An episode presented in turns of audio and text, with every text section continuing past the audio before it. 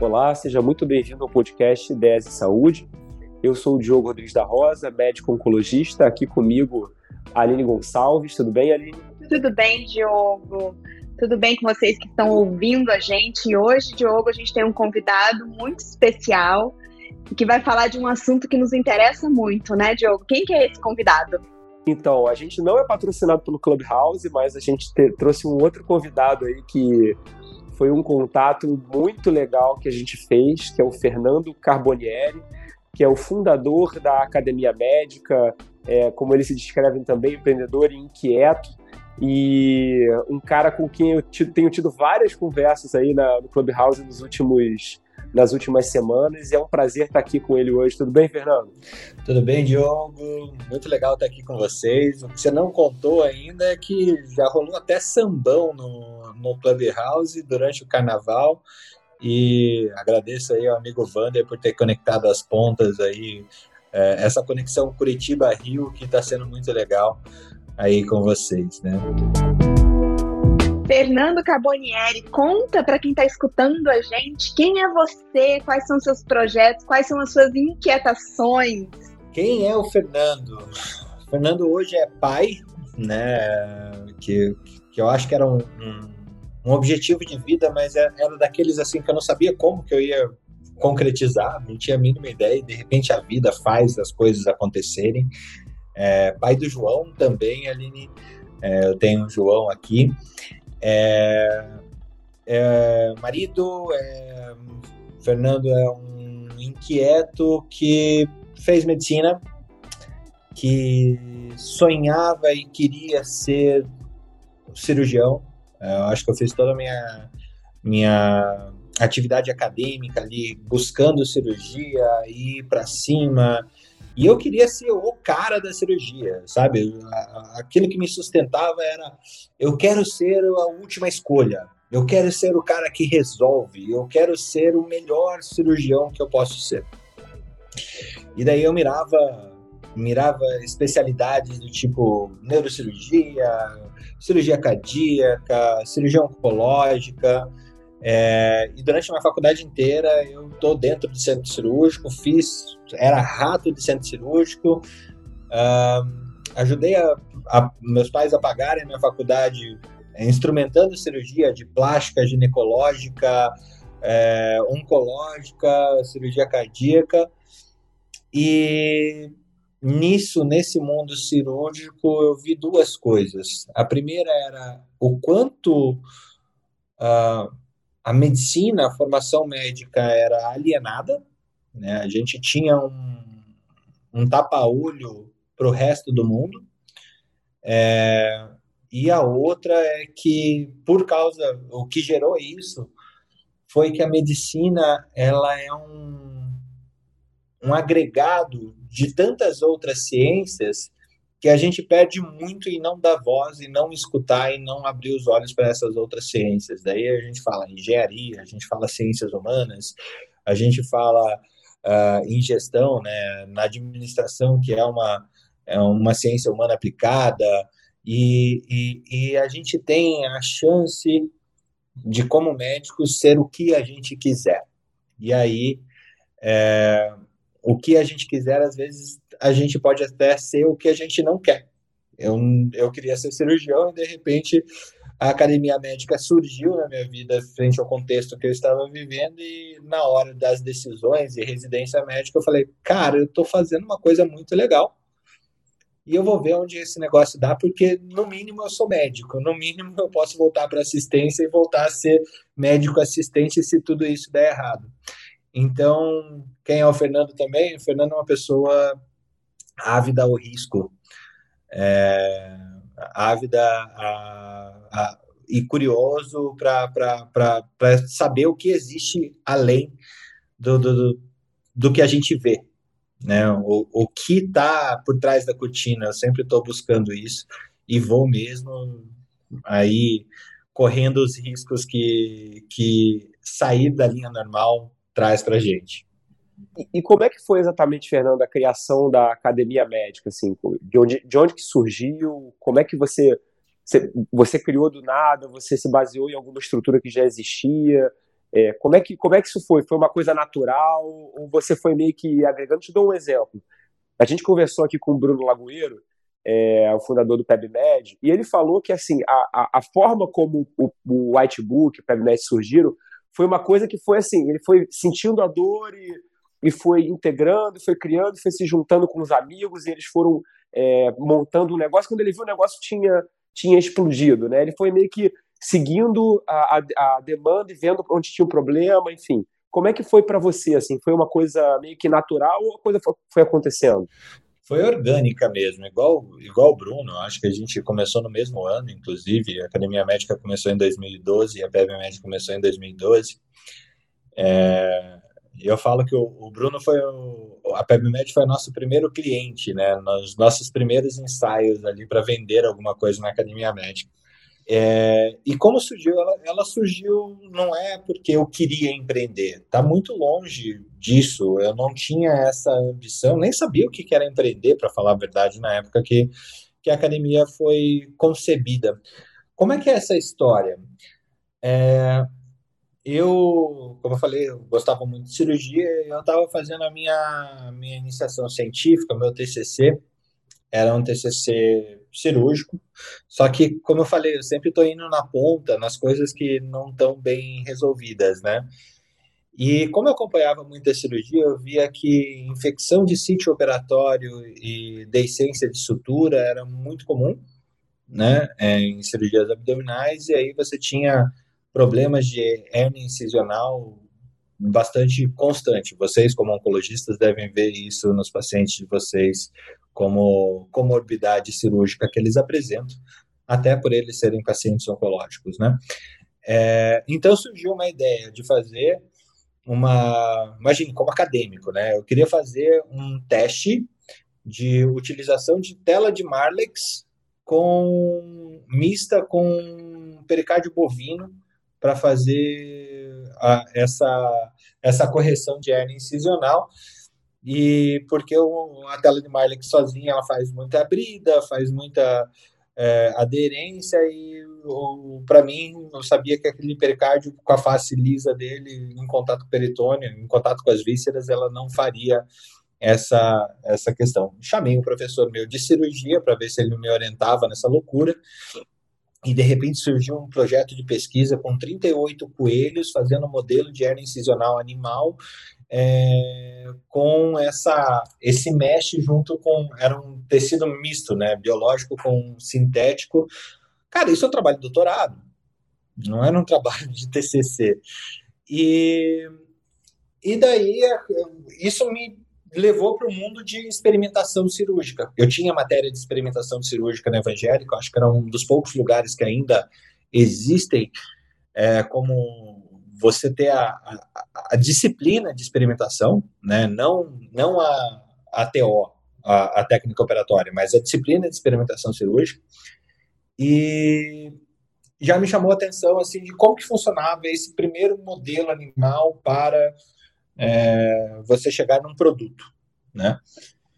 O, a parte legal que eu, eu sabia, eu eu tinha entrado em muita cirurgia já como acadêmico e isso me interessava e esse professor ele operava muito, era um cirurgião cardíaco que tinha muita, muita, muitos casos aqui em Curitiba. E na época eu estava num perrengue financeiro violento, assim, eu falei, professor, além disso, é, eu preciso trabalhar e o que eu sei fazer é instrumentar a cirurgia. É, ele me chamou para auxiliar ele na cirurgia, instrumentar a cirurgia. A princípio eu ia para instrumentar, mas a instrumentadora era muito melhor que eu. É, porque passo a passo de, de, cirurgia cardíaca, você tem que estar com aquilo lá medular na tua cabeça.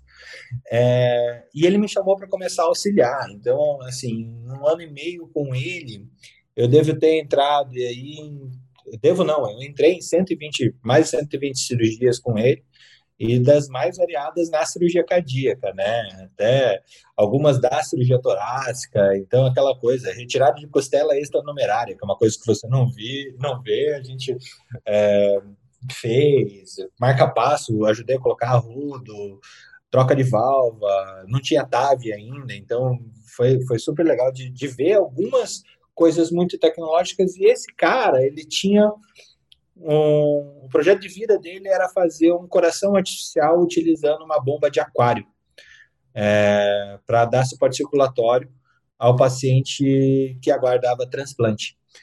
E, e eu pulei para dentro do projeto, comecei a estudar algumas coisas, precisei estudar mecânica de fluidos, engenharia de materiais, ou seja, isso foi me abrindo um mundo na frente. E quando isso tudo terminou, e essa fonte de muito, muita coisa que eu estava consumindo e, e, recebendo dele ali aquele momento, surgiu a ideia na academia médica, porque eu via que eu não tinha onde mais buscar esse tipo de informação extra ensino da medicina.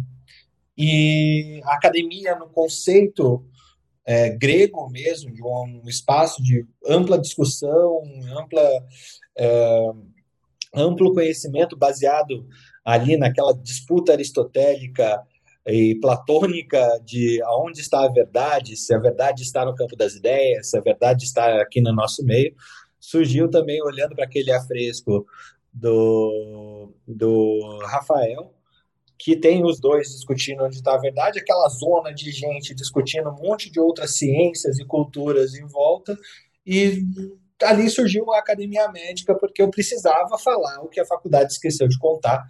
E o que é legal que hoje esse falar o que a faculdade esqueceu virou quase que clichê, só que em 2012 não era. Então a gente aí está fazendo nove anos já, 19 de abril, nessa, nesse, nessa vocação de trabalhar com conhecimento é, na medicina, na, na indústria da saúde, de uma forma online e offline. E como que é a academia médica hoje? Hoje, eu imagino que com a pandemia, assim como para diversas outras áreas da saúde, isso tem facilitado a entrega do produto de vocês para mais pessoas e até mesmo para fora do Brasil, para brasileiros que queiram fazer, enfim, é, fora do Brasil. Mas como ela é estruturada? Ela já nasceu virtual ou em algum momento os cursos é, que, vocês, que vocês fazem, eles já chegaram a ser presenciais e agora está tudo online? Como é que foi essa transição do começo para essa virtualização e digitalização de tudo que a gente está vivendo agora? A academia ela, ela começou como um hobby, né? Ah, eu preciso falar o que a faculdade esqueceu. Daí vocês até perguntaram é, onde que veio a inspiração. Tem um blog incrível chamado Kevin MD, que é do Kevin Fo. Se vocês não conhecem, é, entra lá kevinmd.com. É, é animal assim. E é a lógica de dar a voz para as pessoas, ela surgiu de lá, né? Porque falar o que a faculdade esqueceu de contar é muito grande né? Não é impossível a gente fazer isso tendo uma pessoa é, falando. E então essa ideia de comunidade surgiu lá atrás com, com o Kevin Fou é, e começou como hobby. Acho que de abril de 2012 até o final de 2013 era um hobby, uma coisa que já tinha crescido. A gente foi muito beneficiado pelo próprio Facebook, que na época não, você não precisava pagar para você ser visto, né? As pessoas se interessavam e elas viam você. Hoje não existe mais isso. É, então, assim, para vocês terem ideia, em 2014 a gente tinha algo em torno de 10, 12 mil seguidores no Facebook. Chegamos em 2015 com 210 mil né? Assim, em dois anos foi um crescimento gigante sem pagar nada, foi totalmente orgânico. E em termos de volume de acesso, nessa época a gente chegou a ter aí 350 mil acessos mensais, tá? É, era bastante grande e eu foi, foi e daí começa a minha, minha jornada de uh, a academia médica e o Fernando são indissociáveis, tá? Quando você começa a empreender nesse nível, você realmente não, não consegue se desgarrar. É, não, você não consegue ser a pessoa física puramente e a pessoa jurídica puramente. Não, não existe isso quando você é dono de uma empresa. Ah, nesse caminho, Eu até já falei isso algumas vezes, tem gente que fala para eu não falar isso, mas eu falei duas vezes a empresa, três vezes a empresa. É, porque, de fato, aconteceu comigo exatamente aquilo que eu queria prevenir, né? Falar coisas como gestão, inovação e, e gerir uma empresa para um médico. É, de vez em quando só falar não adianta, você aprende na, na raça, né? E nesse aprender na raça, a gente foi testando diversos modelos de negócio. A gente teve tem assim, uma gama gigantesca de testes feitos de coisas que deram certo, que a gente não não focou e foi testando várias outras coisas. Isso é um, é um problema de, de gerenciamento lá hum, atrás que a gente passou. É, até a gente entender que a gente era publisher, de um lado, é, para médicos e, e principalmente para médicos, e depois a gente entendeu que a gente não falava só com médico. A gente falava para pessoas que trabalhavam na indústria da saúde, apesar da maioria das pessoas que nos é, leem, assistem e consomem nosso conteúdo, aí cerca de 70% é, é médico com é, médico formado especialista, né? Então a academia ela, ela cresceu de forma enorme. A gente tem hoje um, um que é, de gigantismo até as coisas que a gente faz, os nossos números eles são grandes. Não é que nem o do Bruno lá, mas eles são grandes. É, a gente tem aí uma faixa de, de 200 mil acessos mensais aí na academia médica. É, e a partir de 2018 a gente abraçou essa questão de fazer cursos, né? Uh, e cursos presenciais, sim, cursos online também. É, a gente fez um curso que a gente teve até uma edição aí no Rio, é, que chamou de Lean, que era Leadership Innovation Management, não tem nada com, a ver com Lean do Toyotismo lá.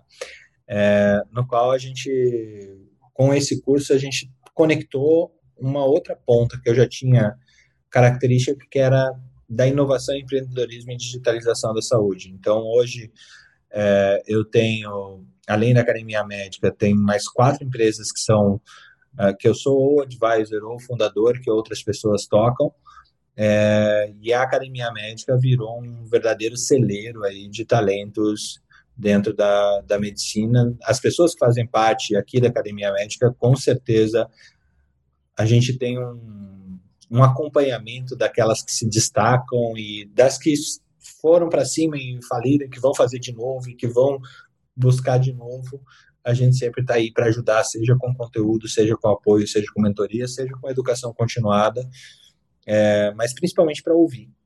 Eu acho que e a gente estava falando do Clubhouse um pouco. Eu acho que uma das coisas que a gente está mudando a nossa perspectiva é, em vez de falar tanto, a gente ouvir mais só para aproveitando o gancho, né? É, é uma grande comunidade médica é, para ouvir, mas também para dar voz. Conta para os nossos ouvintes como que quem está ouvindo a gente agora pode participar dessa comunidade, seja como ouvinte ou com a palavra. Como isso é feito, como isso é gerenciado? Tá. É, ao você entrar lá em academiamedica.com.br, é, de forma gratuita, as pessoas podem fornecer o conteúdo, é, dizer o que a faculdade esqueceu de contar para elas. Tanto é que até o, o Diogo teve presente algumas falas e tal. Desculpa o barulho da rua aqui, gente.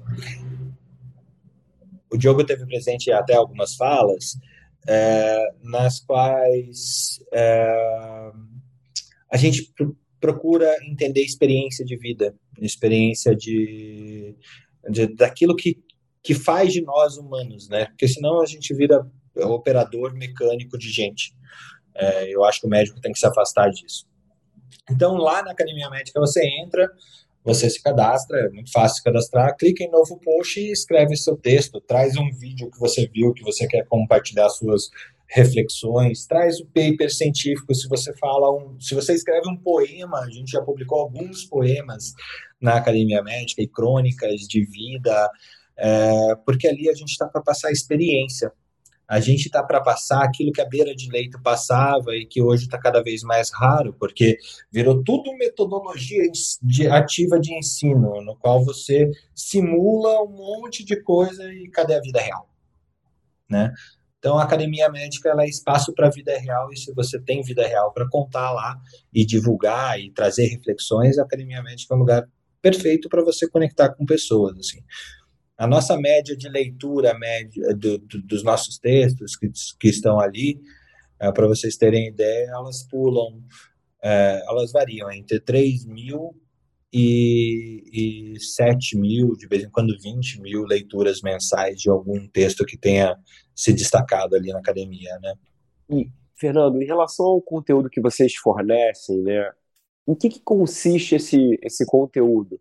Porque aí a gente já está entrando um pouco nessa pergunta do que, que falta, na verdade, para ser ensinado, né? Porque tem muita coisa e durante muito tempo a gente viu, o, no caso especificamente do, de uma dor muito grande, que é a prova de residência. Hoje tem uma indústria disso, né, de cursos preparatórios para residência. É, só que aí, aí se viu que, na verdade, não era só uma questão, um problema técnico de formação era um problema também mais integral de formação. Então, no que que consiste essa, o que, que que vocês oferecem, o que que vocês veem que, e até expandindo um pouco mais a pergunta, o que que você vê que precisa ser melhor trabalhado, né, na, na educação em saúde, não só educação médica? Uh, eu acho que a gente tem uma, uma, uma situação, uh, Diogo, que por vários caminhos da nossa história, da história humana, a gente formou uma saúde feita por profissionais que sabem tudo sobre nada. Né? Você se aperfeiçoa, aperfeiçoa, aperfeiçoa, a ponto de você se afastar da sua base é, formativa e de vez em quando até uma base ética e moral, tá? Por incrível que pareça. É, e daí você é, você começa a chegar naquela questão de, de que para para quem é martelo todo parafuso é prego, né? É, então, assim, na hora que você está ultra especializado, você sabe que é melhor para aquele paciente e você esquece o, a base, uh, que a medicina baseada em evidência, que está tão na moda de falar, ela é um tripé. Ela não é evidência científica pura. Ela não é a última evidência científica que saiu no paper e tudo mais. Cara, você tem que considerar a sua experiência em usar aquela técnica ou a nova, nova vertente. E também o que você vai provocar na vida desse paciente. Né? E assim você sustenta uma medicina baseada em evidência. E isso a gente ensina, aprende lá na base e por algum motivo a gente esquece. Então, o que a faculdade esqueceu de contar para a gente é um loop infinito de conhecimentos que você vai tendo durante a tua vida que você não pode desgarrar de algum deles, de alguns deles. Né? É, então, talvez até para olhar para frente a gente tem que olhar para trás. É, então, a gente fez aqui na Academia Médica curso de Humanidades Médicas, um curso super legal, que eu não trouxe nenhum médico para dar o curso, eu trouxe um crítico literário que está terminando, tá, terminou o doutorado dele em, em Padova, na Itália, que é da onde veio o Vesalius, né? Ele está tá fazendo uh, o doutorado dele na universidade que o Vesalius é, fez. E acreditem, o Vesalius não desenhou nenhum desenho. Ele não fez nunca escreve, nunca desenhou um desenho, e é tudo atribuído a ele. É, mas além é, e assim a gente conecta com com esse rabo perdido ou o rabo cada vez mais comprimido do, do que somos e por que somos hoje, né? É, ao mesmo tempo, a gente tem que olhar para frente. A gente sabe da, das nossas verdades efêmeras e que a gente é criador dessas novas verdades que vão vir é, a todo momento, e isso se faz com muita massa crítica, com muita troca, com muita variabilidade, é, e a variabilidade que, que produz, uh, de uma forma até mendeliana, é, a variabilidade que produz os conhecimentos que vão ficar. as trocas vão produzem os conhecimentos que vão ficar. Então, é, dessa maneira, a gente sempre tenta trazer algumas percepções que, que por parte isso acontece por mim, a curadoria mesmo, de que saúde não pode ser feita por profissionais é, por um bando de macacos. Né? E eu falo bando de macacos por causa da expressão, ah, cada macaco no seu galho. A gente fala que a, que a, que a saúde ela tem que ser interdisciplinar, e para mim esse conceito está errado. Saúde não tem que ser interdisciplinar. Ela tem que ser maior que isso. Saúde tem que ser transdisciplinar. Não existe cada macaco no seu galho quando um paciente é um complexo de coisas que você não tem todas as informações para tomar sozinho a decisão sobre ele. Você precisa beber de fontes e doar conhecimento sobre uma patologia todo o tempo. Ou seja,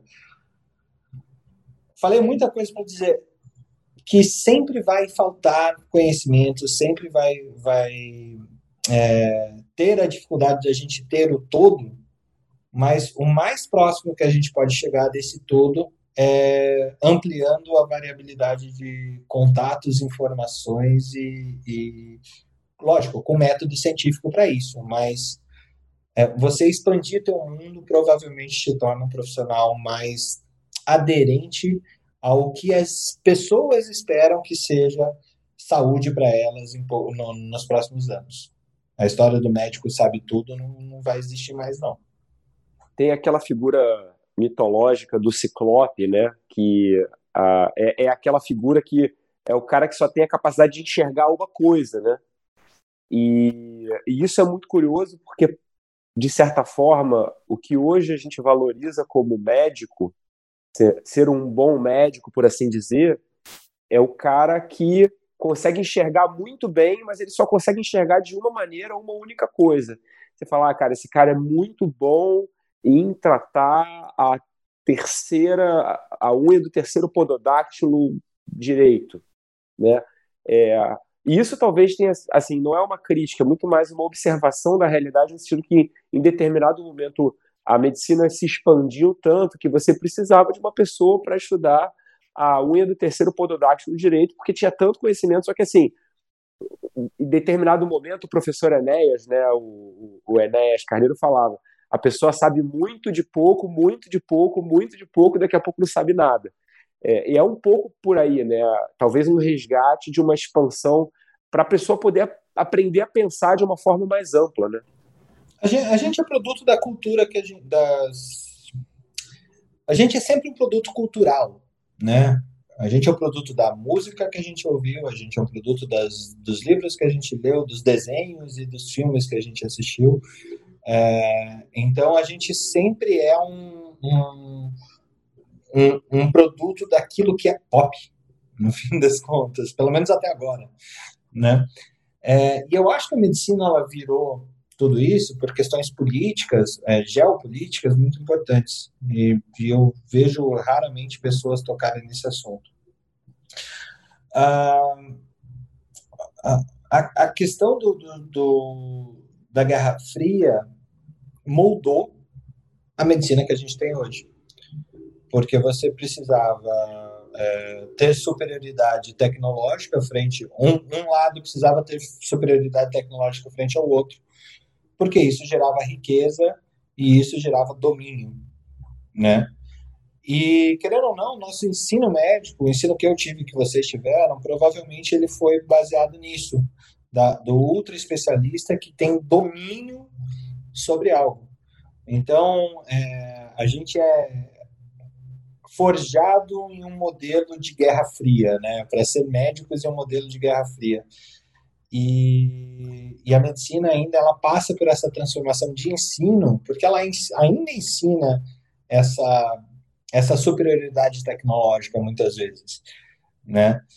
É, a, super, a, a, questão tecnológica é extremamente importante e é, e é o nosso meio de entender o mundo. É o capitalismo que funciona, é o que vende, é o que, que faz a gente se destacar como médico também, o quanto que você uh, opera e quanto que você está no topo no, na, do, do, cutting edge technology ali, na, na, na, beira do conhecimento, né? afiado na beira do conhecimento. É, mas em um mundo que a gente fala de medicina de saúde baseada em valor, a gente só tem que, às vezes, pensar em o que, que é valor para o paciente. E o que, que é valor para o paciente é ele andar, é ele ter uma atividade sexual, ele poder se alimentar direito. É, você, Aline, que é mastologista, é, é masto não, é, é oncologista que trabalha com, com CA de mama, é, você sabe o quanto que é importante a, a mulher se ver completa, né? E lógico, você retirar a doença é fundamental, mas hoje não dá para você pensar em, em, em fazer cirurgia sem, sem essa questão do cirurgias ou terapias minimamente invasivas ou minimamente mutilantes, é, você não, não pode pensar no paciente sem colocar isso na equação, no quanto que você vai entregar qualidade de vida para essa pessoa que, ok, ela vai estar sem doença, mas às vezes o sem doença, só que mutilado, é muito pior do que com doença e com qualidade de vida. Eu acho que algumas coisas que têm que ser ponderadas. É, Fernando, sem sombra de dúvida, isso é muito marcante na oncologia, né? A gente cada vez mais tem que ponderar o que a gente está oferecendo de benefício versus o que a gente oferece de dano, seja físico, psíquico para aquela paciente, para aquela família. Mas, assim, no meu ponto de vista, isso é um conceito básico de medicina. A partir do momento que eu resolvi ser médica, independente do que eu vou fazer, se eu vou ser clínico geral ou se eu vou ser especialista da ponta do dedo do pé, eu não posso perder esse princípio, que foi o que você falou, que ao longo do tempo a gente acaba se perdendo em tantas informações, em tanta ciência, em tanta evidência científica, e as pessoas, os próprios médicos, todos os profissionais de saúde, a gente acaba se perdendo em tanto conhecimento e esquece o básico, que efetivamente é você oferecer para aquela pessoa que está ali na sua frente o que é melhor para ela, e não o que é melhor para todo mundo, porque você, aquela pessoa tem que ser única para você. E é nesse ponto que eu acho que a gente que a gente precisava bater de frente, sim, com a reformulação desse ensino médico. Cada vez mais eu acho que isso é um grande paradoxo, porque a gente fala, ah, se você vai ser uma super especialista de uma área, o Diogo deu o exemplo da ponta da unha, do dedo, do pé, enfim. Gente, a quantidade de informações que a gente tem atualmente sendo geradas e chegando com uma rapidez muito, é, infinitamente maior a cada dia para gente, é humanamente impossível que tecnicamente um médico consiga saber tudo de tudo. Então eu acho sim que as pessoas, que os médicos têm que seguir uma especialidade. Tem gente que não quer, mas tem que ser bom no que faz, mas a gente não pode de maneira nenhuma perder a essência. E uma das principais, assim, a, é, o que é essencial para quem quer ser médico e desenvolver uma boa medicina é não perder a questão do poder de você escutar, a empatia e de você se comunicar bem com o seu paciente. Eu acho super importante esse, esse, esse conceito que a gente não pode perder ao longo da nossa carreira e que ele tem que sim, ser sim reforçado lá na faculdade ou antes mesmo da faculdade para quem cogita em ser médico. E outra, a partir do momento que a gente passa no vestibular, que a gente entra numa faculdade de medicina, do meu ponto de vista é ilusão achar que depois de seis anos você formou e acabou, você já é médico. Você está em, uma faculdade de medicina constante, dinâmica. E essa faculdade, sim, que, ter, que, que, começa após o sexto ano de conclusão da, da faculdade em si, é uma faculdade muito mais desafiadora e, e, tem que entrar, sim, todos esses conceitos que você ponderou e o que a, a academia médica oferece para todas essas pessoas. Eu acho que é um trabalho muito importante e é um trabalho que a gente precisa assim, envolver todo mundo, porque isso é fundamental, é muito dinâmico. A gente tem que se desenvolver na parte técnica, mas a gente não pode perder o fio da meada, o essencial do ser médico, né? Com certeza, Aline. Acho que uma das frases que mais me chamou a atenção durante a minha formação é, médica foi de um professor, Ivo Ronchi, o nome dele, hematologista. É, e ele contando da história da jornada de médico dele, né? É, ele falou: pô, eu entrei na, na faculdade de medicina para salvar vidas e curar pessoas. Eu entrei para curar pessoas. Aí eu vi que, enquanto acadêmico de medicina, não era nada, né? Não, não sabia fazer nada tal. terminei a faculdade falando, agora eu vou curar pessoas. Daí eu vi que eu não poderia curar pessoas ali ainda.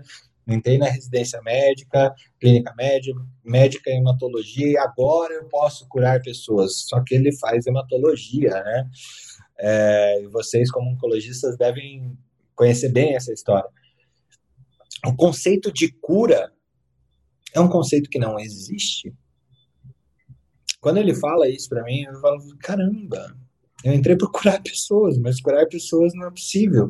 Por que, que não é possível? Porque você não. É, curar é você reintegrar totalmente, completamente as condições que a pessoa tinha antes do agravo de saúde. Cara, essa pessoa passou por muito enquanto ela teve doente. Você jamais vai restaurar completamente a saúde dessa pessoa. Então, a partir do momento que, você, que eu entendi isso, é, a gente não pode tratar. Eu entendi que a gente não pode tratar as coisas como é, começo, meio e fim. É começo, meio e qual é o próximo passo. É, não tem fim. Não tem fim. E, e aí a função do médico, a função da saúde, para mim, é, ficou muito clara que a nossa função é dar qualidade de vida a todos os momentos da vida. A qualidade cuidar, na verdade, né? É cuidar. cuidar. Eu, eu, eu sou médica porque eu quero cuidar e não curar. Cuidar. E às vezes, e às vezes assim, é, é, eu acho que cuidar é uma boa palavra, mas o cuidar ainda tem aquela relação quase que paternal, né? Maternal, paternal, e, e a gente está entrando num conceito, eu acho que o próximo passo da saúde, enquanto da medicina enquanto ciência que vai evoluir para prevenção finalmente não para uma, uma ciência restauradora, mas sim uma para evitar agravos, é, ela vai ser a, a, questão do autocuidado. A gente promover para que as pessoas desenvolvam métodos de autocuidado e que isso seja é, natural para elas. As pessoas já, já estão fazendo isso nós como médicos que ainda não, não estamos satisfeitos com isso. A pessoa se ela diz que sabe alguma coisa sobre uma doença, uh, tradicionalmente é mais fácil a gente falar que ela está errada e que a nossa ciência é melhor que a dela, mas, cara, quem que sofre, quem vive aquela doença quem vive o seu se fazer doente é o próprio paciente, né? Então, é, é, é, é muito interessante a revolução que a gente está vendo dessa posição do médico como um restaurador, a última, a última opção de, de terapia para alguém que está ali para cuidar ou para ser apoio para que as pessoas, mais do que cuidar, para ser apoio para que as pessoas tenham melhor qualidade de vida do que elas entendem como qualidade de vida para elas. E nesse ponto que eu acho muito importante que e, tá, e tem sofrido, já sofreu muita transformação ao longo dos anos, é a ideia de que o médico está dentro do seu consultório cuidando daquele paciente sozinho. Isso já não existe mais. A, saber integrar, trabalhar em equipe, escutar outros membros da sua equipe, outros colegas, uh, pessoas com ideias inovadoras, dar voz para essas pessoas, que é o que o que vocês fazem, né? Então, assim, abrir a cabeça e não focar naquele médico dentro de consultório, com seu estetoscópio sozinho, resolvendo tudo. Isso já não é mais possível e futuramente é, vai se tornar impossível. Então, quem não, não conseguir se adaptar a essa revolução e esse trabalho em conjunto, no meu ponto de vista, vai demorar, vai, vai ser muito difícil sobreviver e continuar sendo médico nessa realidade solitária. É, eu concordo totalmente e eu vejo que e aí a gente já já expande para uma para uma questão do ponto de vista de o que, que vai sobrar do ensino médico é, quando a gente se a gente pegar essa caixa e começar a chacoalhar e começar a ver que aquilo que a gente oferece, como você falou, a gente o, a, a perspectiva que o que o estudante de medicina entra quando entra na faculdade, ele, ah, você vai curar, eu vou ajudar as pessoas. Cara, mas você não vai ajudar as pessoas só decorando aí a, a, as classes de antibióticos, decorando as causas de derrame pleural. Você não vai ajudar as pessoas só é, é, passando nas provas da vida, né? Isso, é, tipo assim, você não vai ajudar as pessoas, assim, você não vai, é, definitivamente você não vai ajudar a pessoa se você não souber como comunicar uma má notícia, se você não souber como estabelecer um, que, que se chama de rapport, né, mas uma conexão rica que faça com que as pessoas é, possam, possam de fato se sentir é, que tem alguma outra pessoa ali que não é um robô, é, como, como é, você não vai, definitivamente você não vai ajudar se você não simplesmente se colocar de uma forma é, totalmente superior para aquela pessoa, no sentido de que eu estou aqui para te oferecer um tratamento e é isso. E o que as pessoas querem muito mais é uma conexão. A gente vê claramente isso com as redes sociais, é, que, em que os médicos que, que você falou do, do nosso amigo João Paulo que tocou aí no sábado de carnaval um cavaquinho lá no Clubhouse. É, o João, eu já conheço o João há muitos anos. A gente tocava junto num grupo de pagode na, na faculdade e a gente via aquilo como um hobby. Hoje o João consegue, por se mostrar um cara que toca cavaquinho, um cara, é, um médico, não, cara, esse meu médico ele toca cavaquinho, entendeu? Ele não é um robô, ele não é um catedrático, ele não é um cara que está ali com uma com uma toga e uma, uma peruca branca e vai me falar, vamos operar a sua catarata. Ele é um cara, ele é um, ele é um médico, ele é uma pessoa, ele é um ser humano, entendeu? E ele, assim, hoje ele consegue. É, o consultório dele cresceu porque ele, ele atendeu vários caras que ele é super fã, cantores de samba, coisa e tal, e isso trouxe para ele uma. uma ele, ele diz, né, uma plenitude muito maior na, na, na, no exercício do trabalho dele. Os pares dele enxergam ele como um cara tecnicamente muito bom, mas ao mesmo tempo um cara que é super divertido, um cara que é músico e tal. Ele posta fotos e vídeos dele tocando com as filhas. E isso tudo trouxe, assim, não é marketing médico de má qualidade, não é autopromoção, não é ele sendo ele mesmo. E os pacientes olham e falam assim, cara, gostei desse cara. Esse cara é um cara, é um, é um médico que eu gostaria de me tratar. É uma coisa muito mais humana e muito mais é, real é, do ponto de vista de, de interação médica, de interação humana. Isso eu acho muito rico, né? A minha esposa fala, Diogo, ela não é médica, né? Ela é administradora, mas trabalha na saúde já há muito tempo e trabalhou com muitos médicos. Ela fala uma questão como consultora, né? E ela vendo clínicas, questões societárias, questões é, sucessórias até envolvidas. É, e na hora que você vai para ver as ambições do médico, quem ele é, é muito simples.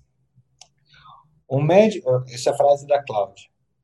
É, um médico é apenas um ser humano que quer ser amado.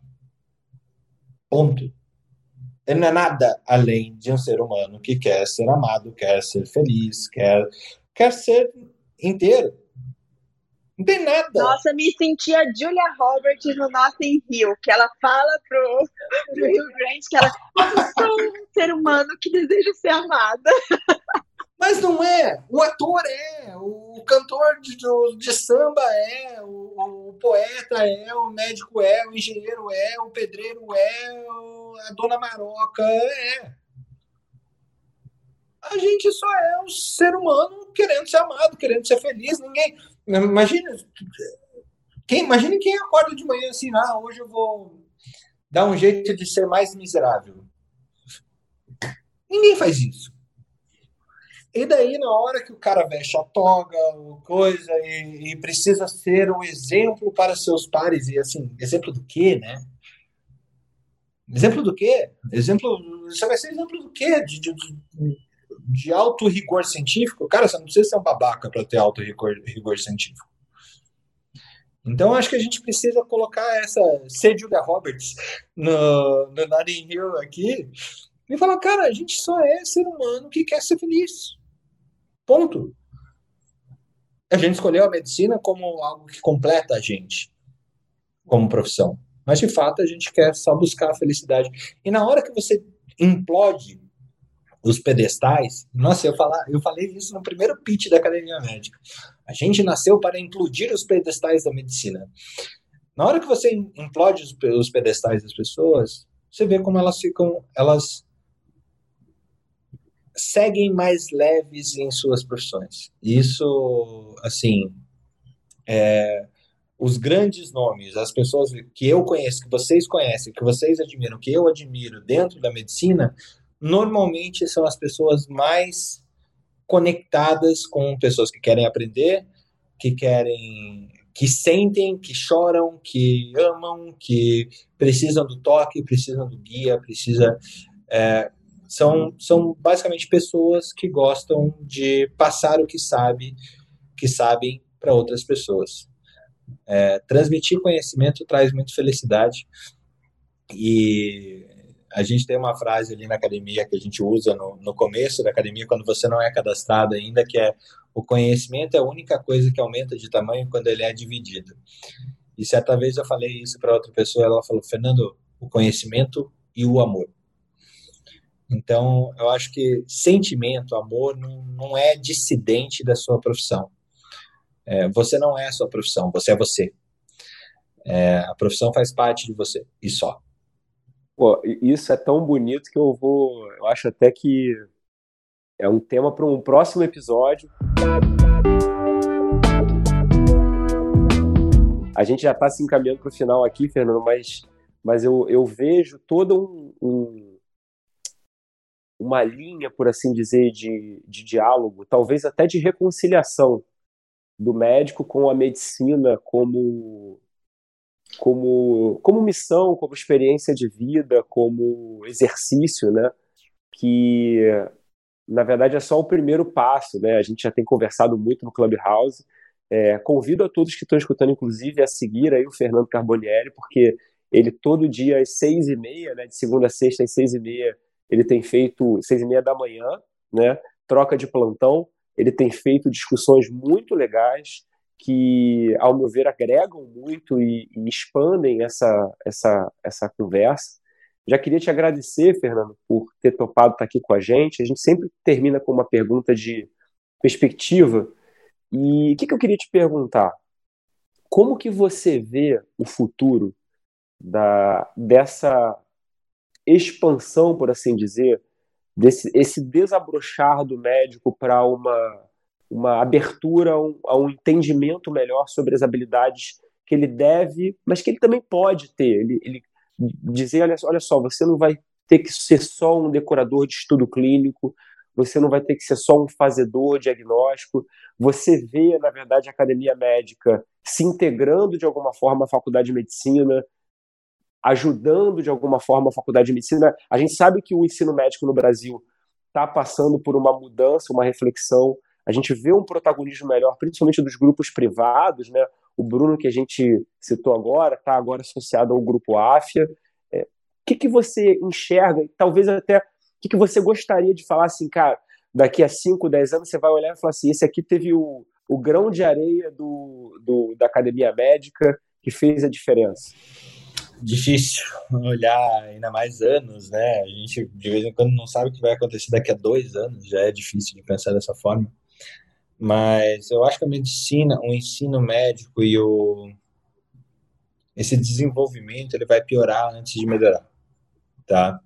E nesse piorar antes de melhorar, assim, a gente vai ver o que está acontecendo agora, essa verticalização do ensino, né? Então, grandes grupos comprando universidades atrás de universidades, como reflexo também do, dos, do, da, dos cursinhos de, de residência médica e essa, essa questão do mercado de educação de saúde. Então, ele, a gente vai ver uma situação de apostilamento da medicina muito claro, muito claro. A gente e eu temo, eu temo esse apostilamento por mim, pelo meu filho que tem seis meses, pela, pelas pessoas que eu amo. Eu temo esse apostilamento, porque medicina para mim é ciência do já visto.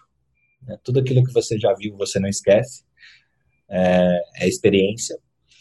E você aprender só com simulação, acho que a gente está ainda longe de um do que, do que era a medicina em termos humanos.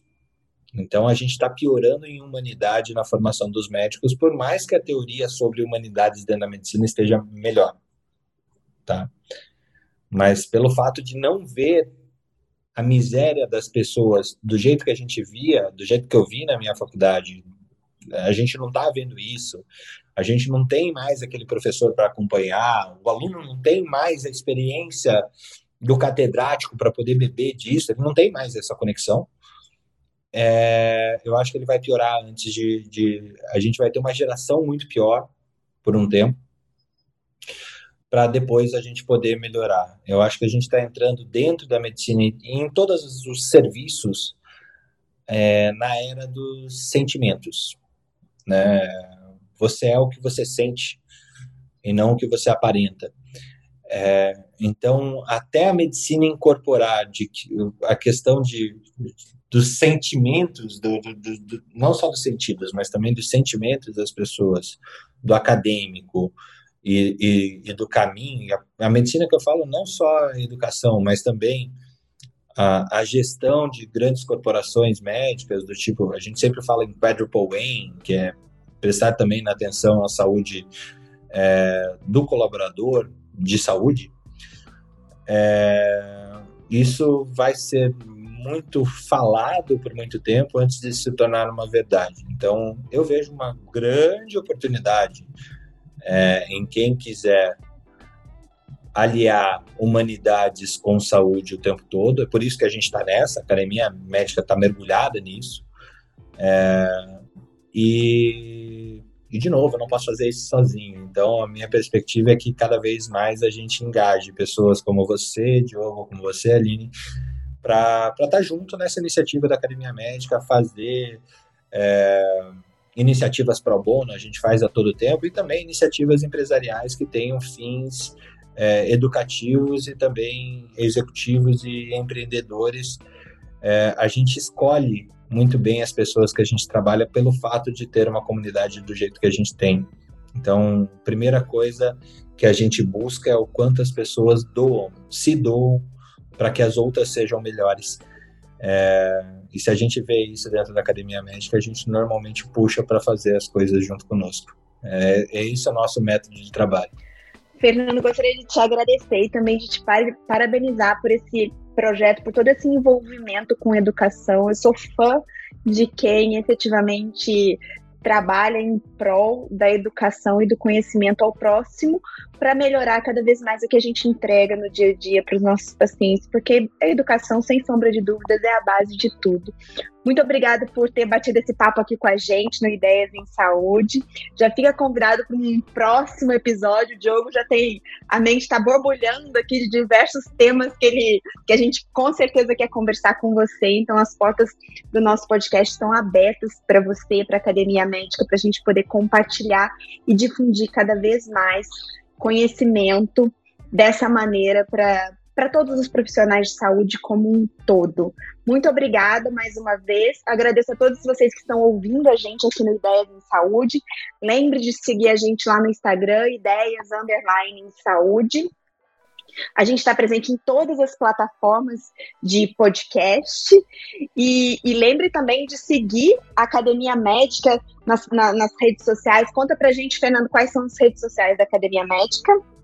A gente tá, eu, é, a gente tá em todas as redes sociais, arroba Academia Médica em qualquer lugar, Instagram, Facebook, LinkedIn, é, logo, logo no Clubhouse, porque ainda a gente ainda não tem a, a nossa, a nossa sala lá. Nosso clube. No nosso clube. É, mas arroba Academia Médica em qualquer lugar. Se você quiser falar comigo, é arroba Fernando Carbonieri em qualquer lugar. Esse, inclusive, no Clubhouse. É, e caso você queira mandar um e-mail para mim, é carbonieri.academiamedica.com.br. É, fica o meu convite, a Academia Médica está aberta. É, como eu falei, é, eu não posso fazer isso sozinho. Se você quer fazer parte desse movimento, se você quer é, passar o seu conhecimento para outras pessoas como você, a Academia Médica é um espaço muito legal para isso. Aline Diogo convido vocês também a usar esse espaço da forma que, que, que vocês acharem melhor, trazendo uh, desde os últimos papers em oncologia até os insights e essa expressão né, de vocês, do ser médico de vocês, do ser empreendedor e do ser humano de cada um de vocês aí dentro da Academia Médica. Obrigado pelo convite, gente. Obrigado, Fernando. Obrigado, Aline. Até uma próxima. Tchau, tchau. Tchau, tchau, pessoal. Até a próxima. Tchau, tchau.